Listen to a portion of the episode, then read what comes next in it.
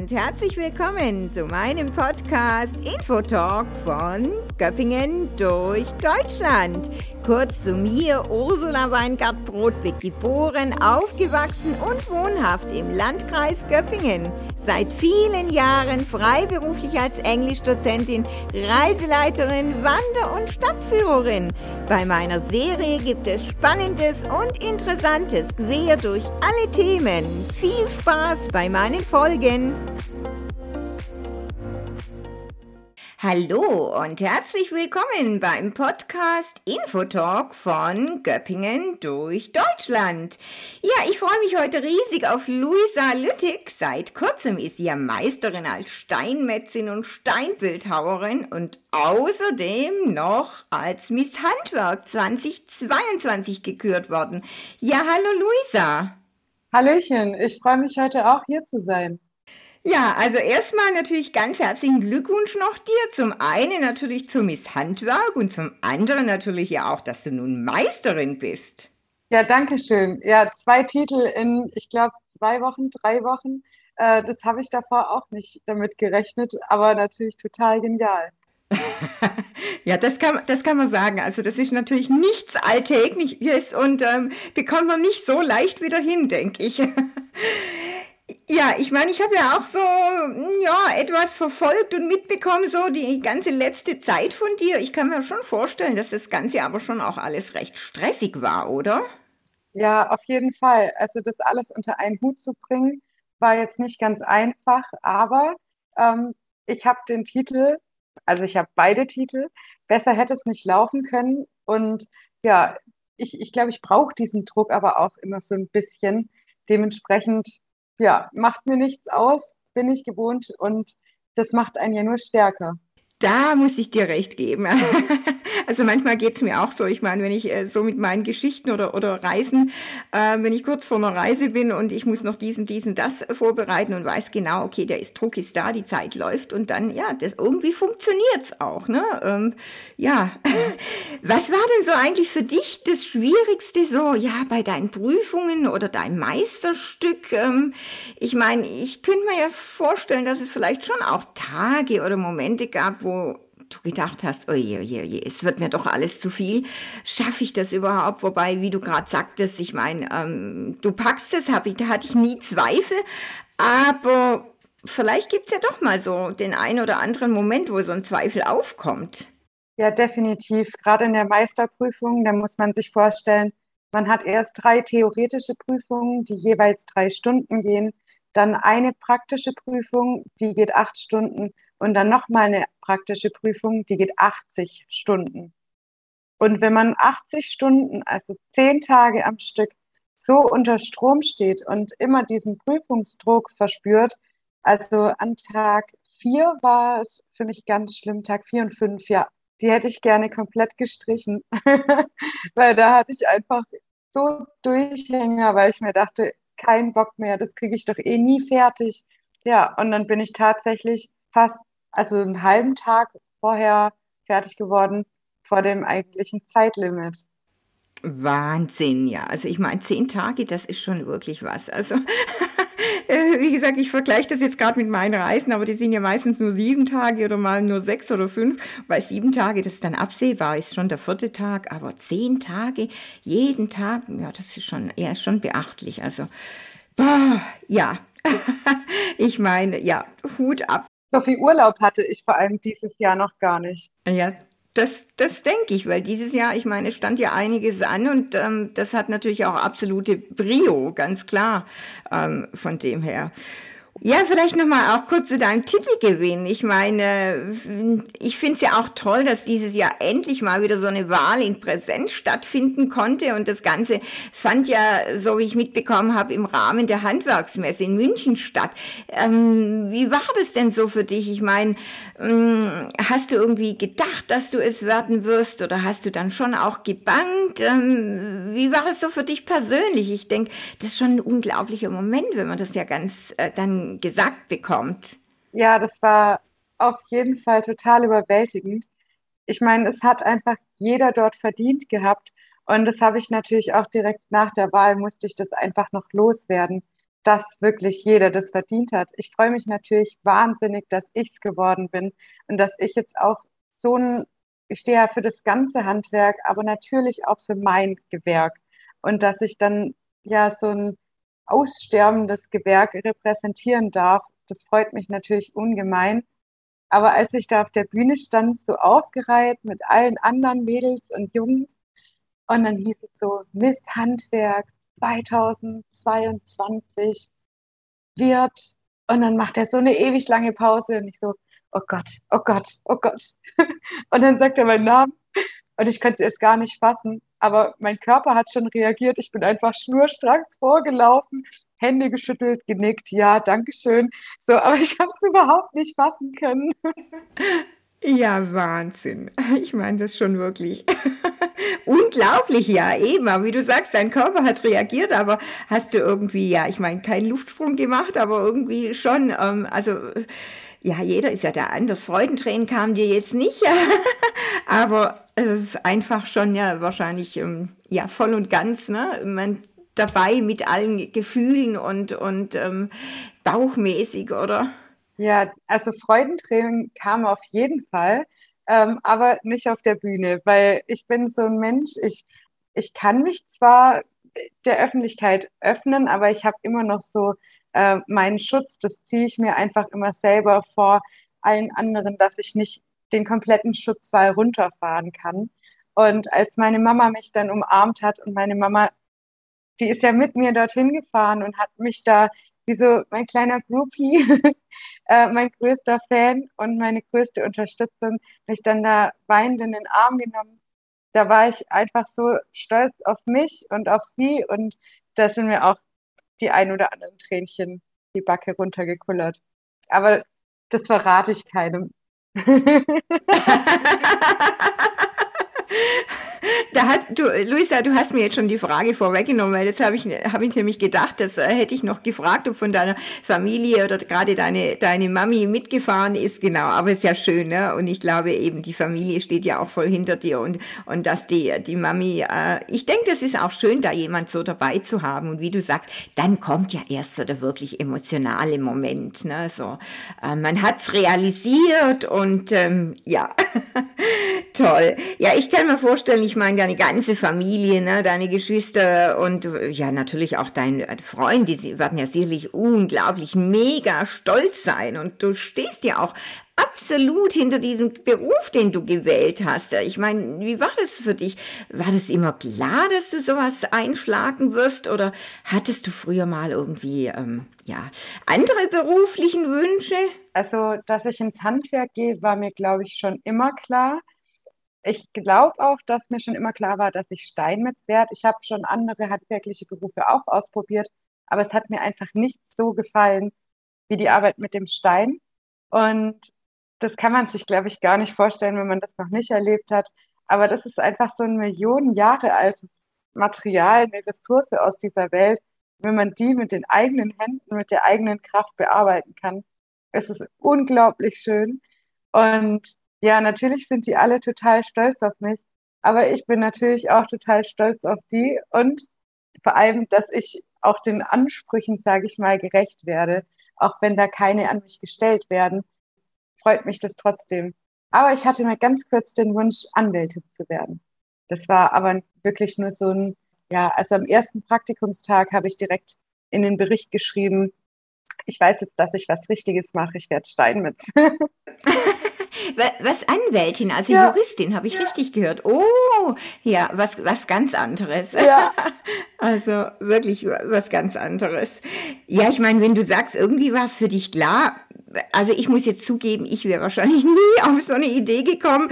Ich denke, da ist ja schon auch irgendwo ausschlaggebend. Ich meine, der Betrieb deiner Eltern, ja, Steinmetz und Bildhauer, Meisterbetrieb Lüttich ist ja wirklich ein Begriff in Göppingen. Ne? Also das äh, muss man ja schon sagen.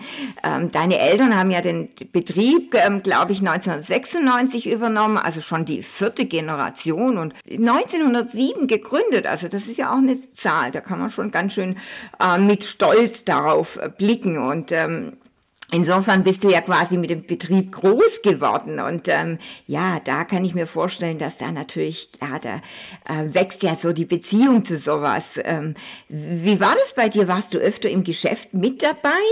Ja, also ich bin, glaube ich, äh, zur Hälfte im Geschäft, in der Werkstatt und im Büro und so da groß geworden und die andere Hälfte ja bei Freunden und natürlich dann zu Hause. Aber ich war schon viel im Geschäft und habe da auch meine Hausaufgaben gemacht. Und ich kann mich eigentlich an keine Zeit erinnern, wo ich das hier nicht gemocht habe und nicht da war. Und dementsprechend, ja, ich bin da einfach reingewachsen. Das kann, deswegen kann ich auch verstehen, dass es viele Leute gibt, die diesen Drang ins Handwerk zu gehen nicht verspüren, weil die nicht wissen, was sie verpassen.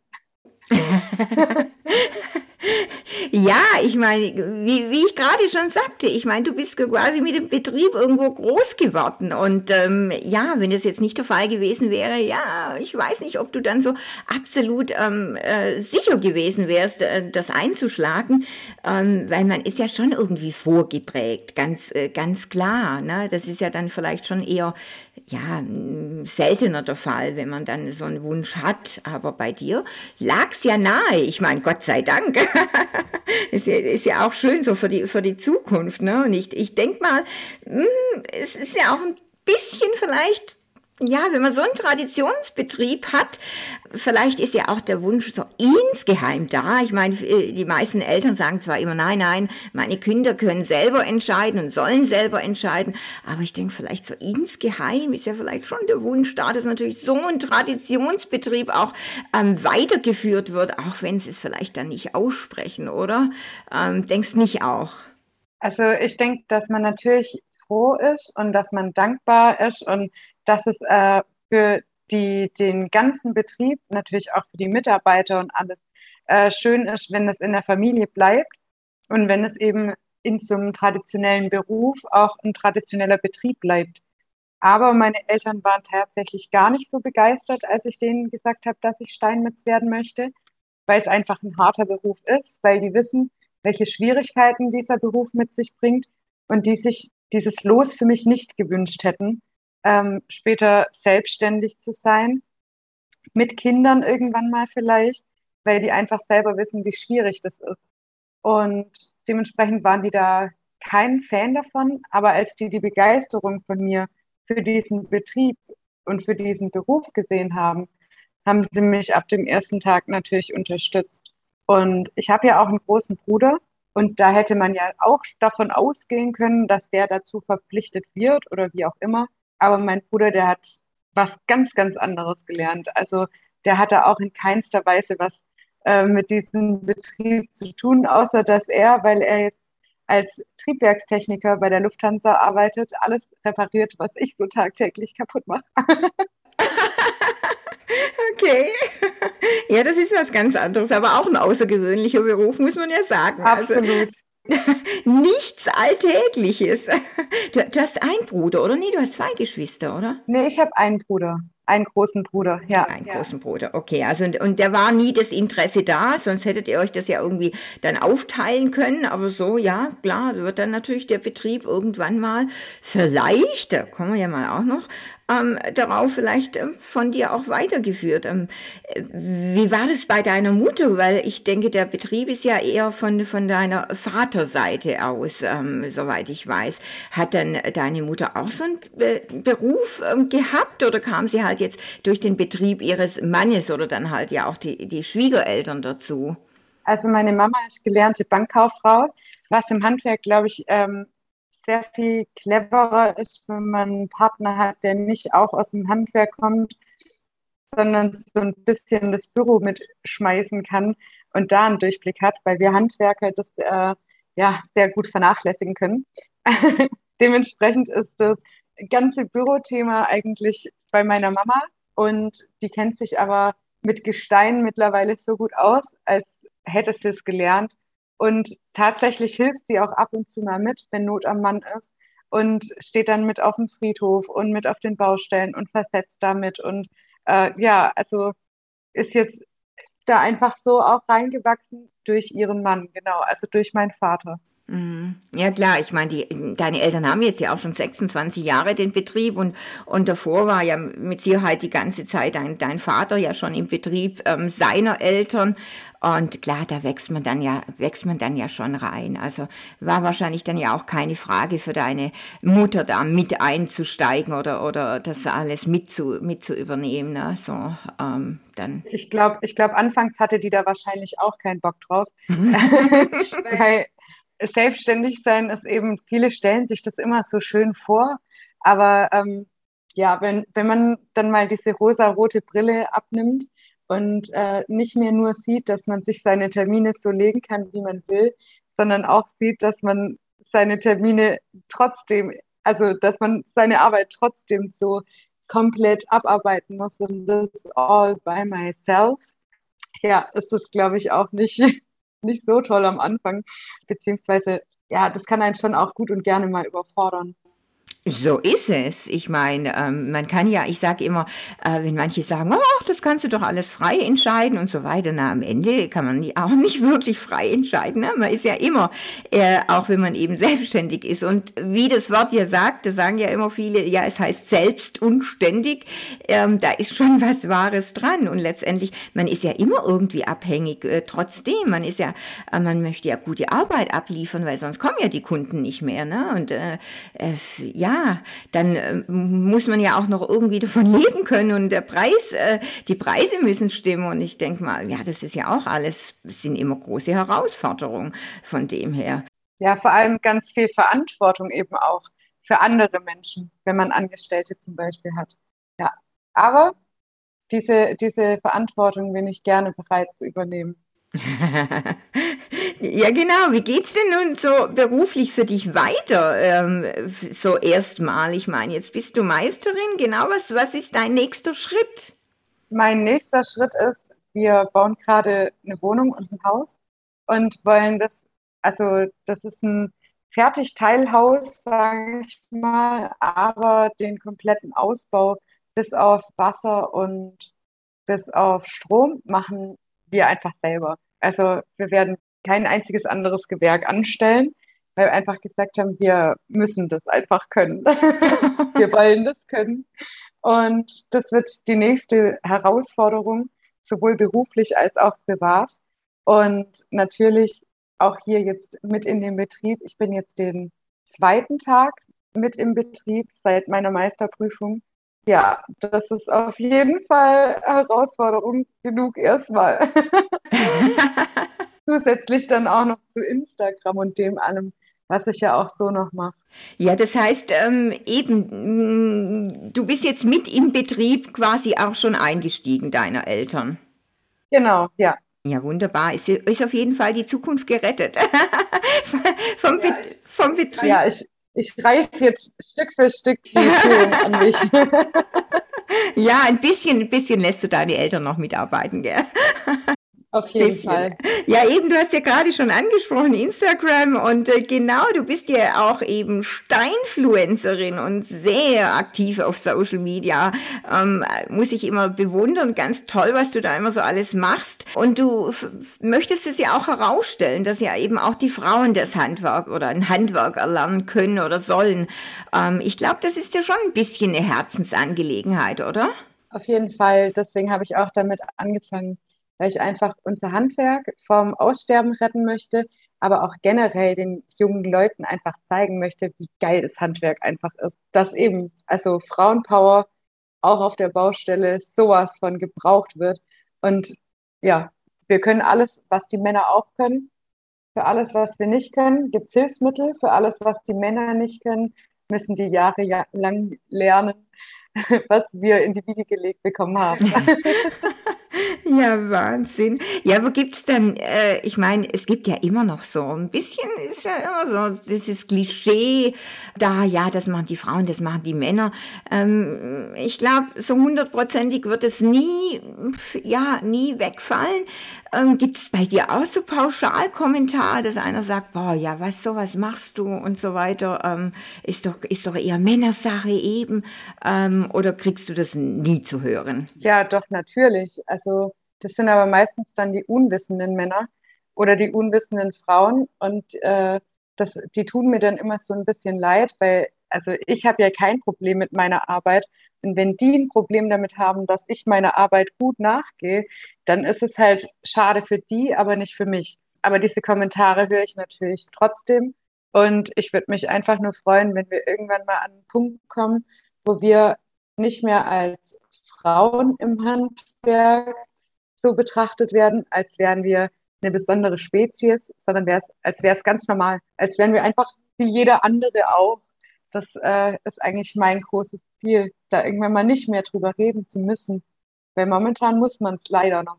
Ja, eben, wollte ich gerade sagen. Noch sind wir ja nicht so weit, ne? Es ist, ist ja noch mit vielen Dingen so.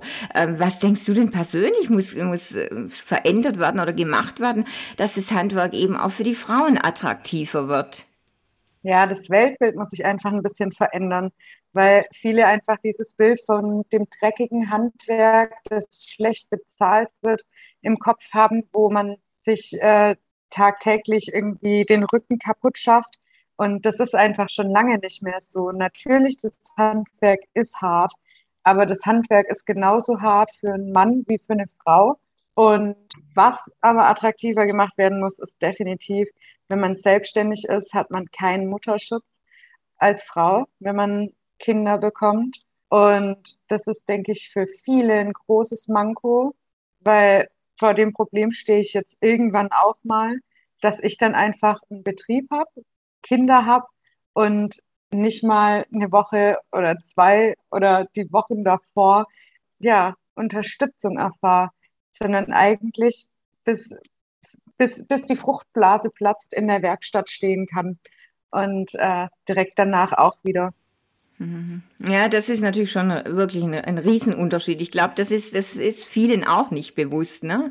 Ähm, das weiß man ja vor allem, wenn man eben, ja, wenn man selbstständig ist und dann, dann kennt man diese Bedingungen. Und ähm, dieses Negative, ne, das ist ja genau das, was viele andere nicht sehen wollen, die nur sagen, oh, das kannst du doch alles einteilen. Ja, kann man eben nicht so wirklich. Ne? Also ja, und gerade das ist natürlich für Frauen ist es halt schon ja, ähm, ich meine, die Frauen kriegen noch mal, nur mal die Kinder, ne? Und äh, ja, das können wir von mir aus auch umdrehen. das, das, das wäre mal die nächste Herausforderung.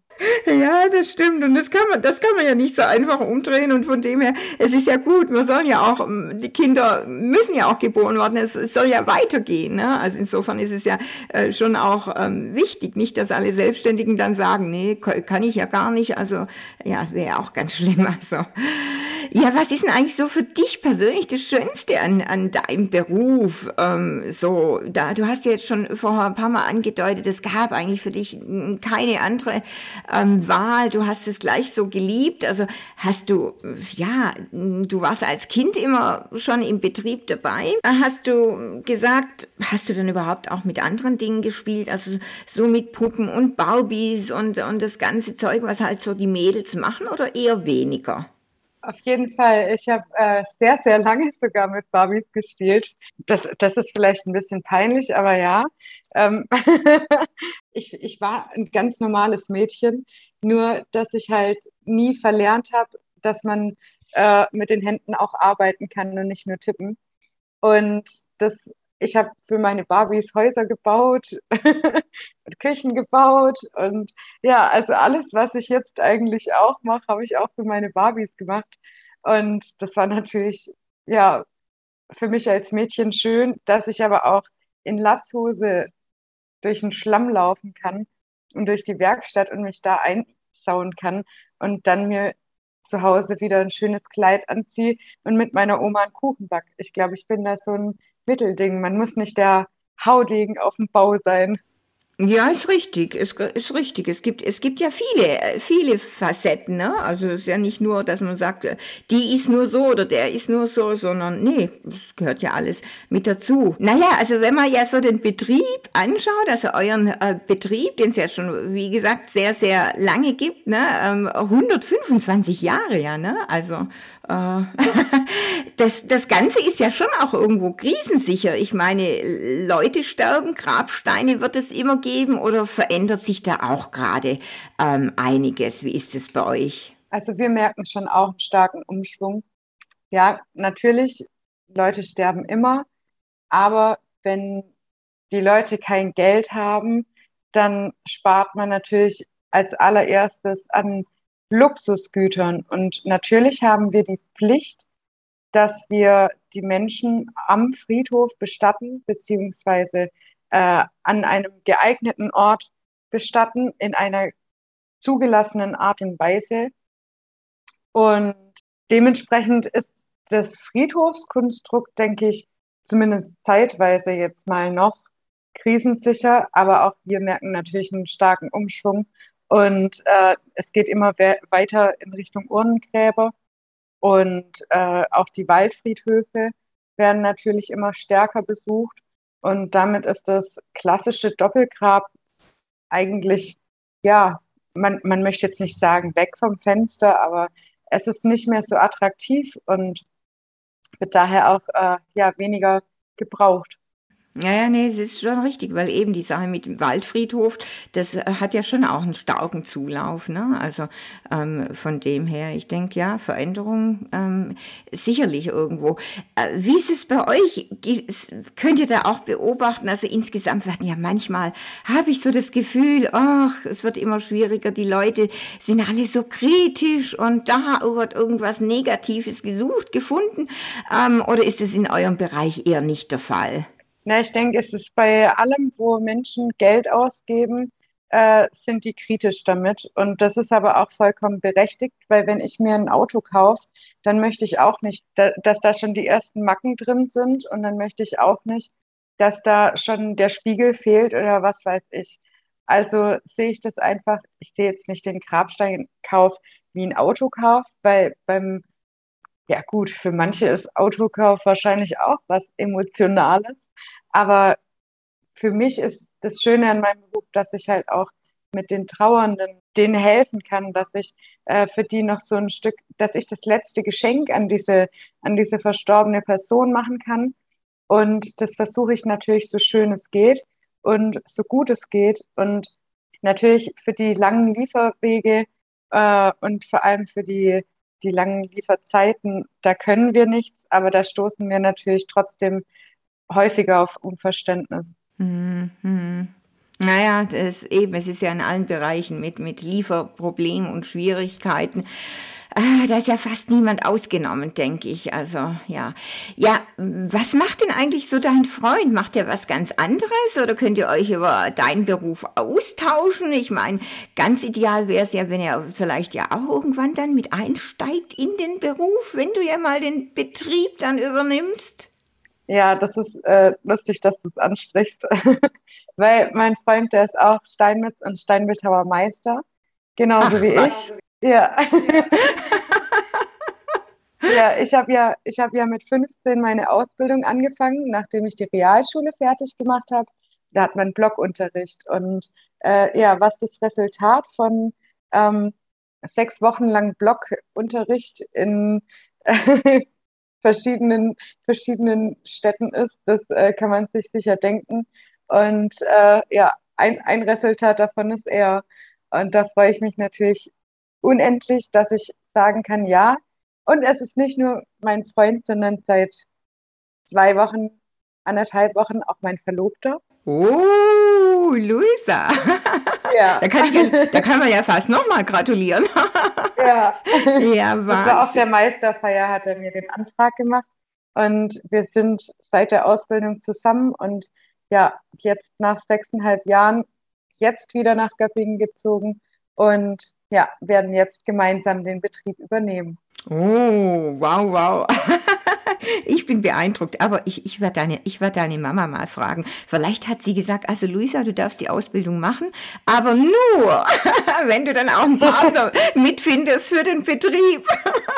ja, sicher.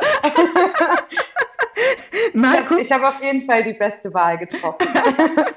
ja, nee, das ist natürlich optimal so, optimal. Nee, ich finde es ja immer, wie gesagt, ich bin ja eh totaler Verfechter. Die Traditionsbetriebe, die müssen weitergehen und das ist natürlich ähm, schon ganz toll. Ja, super. Also der Betrieb Lüttig in Göppingen ist gerettet für die auf Zukunft. Jeden Fall. Ja, was empfindest du so als größte Herausforderung in deinem Beruf als Steinmetzin oder Steinbildhauerin? Nachwuchs zu finden, also Nachwuchs im Handwerk, weil ähm, ja, ohne Mitarbeiter brauche ich bald nichts mehr verkaufen und ja, die, die meisten Leute, die kennen unseren Beruf gar nicht. Das heißt, wenn jemand ins Handwerk geht, dann wird er Kfzler, geht vielleicht aufs Dach oder wird Maler. Äh, immer, immer natürlich mit Sternchen in. Äh, wir möchten ja niemanden diskriminieren. Aber ich finde, ja, es ist unheimlich schade. Und das ist das Erste, was ich jetzt ändere, wenn ich jetzt hier bin, ist, dass ich mal die ganzen Schulen wachrüttel und ich sage, Leute, wir haben einen richtig geilen Beruf. Das Handwerk ist richtig geil. Also schickt doch eure Kinder mal dahin. Die können doch auch mal was anderes sehen. Und das ist meine Mission. Ah, toll. Aber ich hoffe, es ist nicht die Mission Impossible. Glaube ich jetzt nicht, vor allem, weil man da ja genau solche Leute wie du bist braucht, gerade jetzt eben Social Media, Instagram und so weiter. Und ich denke, ja, das, äh, das beobachten schon viele. Und der eine oder andere, ich sage immer, wenn ein einziger oder zwei, eine einzige, zwei, drei dabei sind, dann hat sich das ja schon mal gelohnt. Also. Auf jeden Fall. Deswegen folgt mir auf Instagram und folgt mir in diesem Beruf. genau. Und hört natürlich jetzt den Podcast. Genau. Auf jeden Fall. Ja, also Luisa, das war echt sehr interessant und natürlich mal wieder ein ganz anderer Bereich und ich glaube, die Hörer werden es auch sehr spannend finden. Und ja, eben, wenn euch der Podcast gefällt, lasst auch gerne eure Bewertung da. Dir wünsche ich natürlich weiterhin ganz viel Erfolg mit allem, was du anfängst. Und ähm, ich werde natürlich weiterschauen. Influencerin auf Instagram und Social Media. Alles Gute für deine Zukunft und ich würde sagen, bis irgendwann mal wieder, Luisa danke dir. Es war super schön bei dir. Mach's gut und tschüss. Ciao.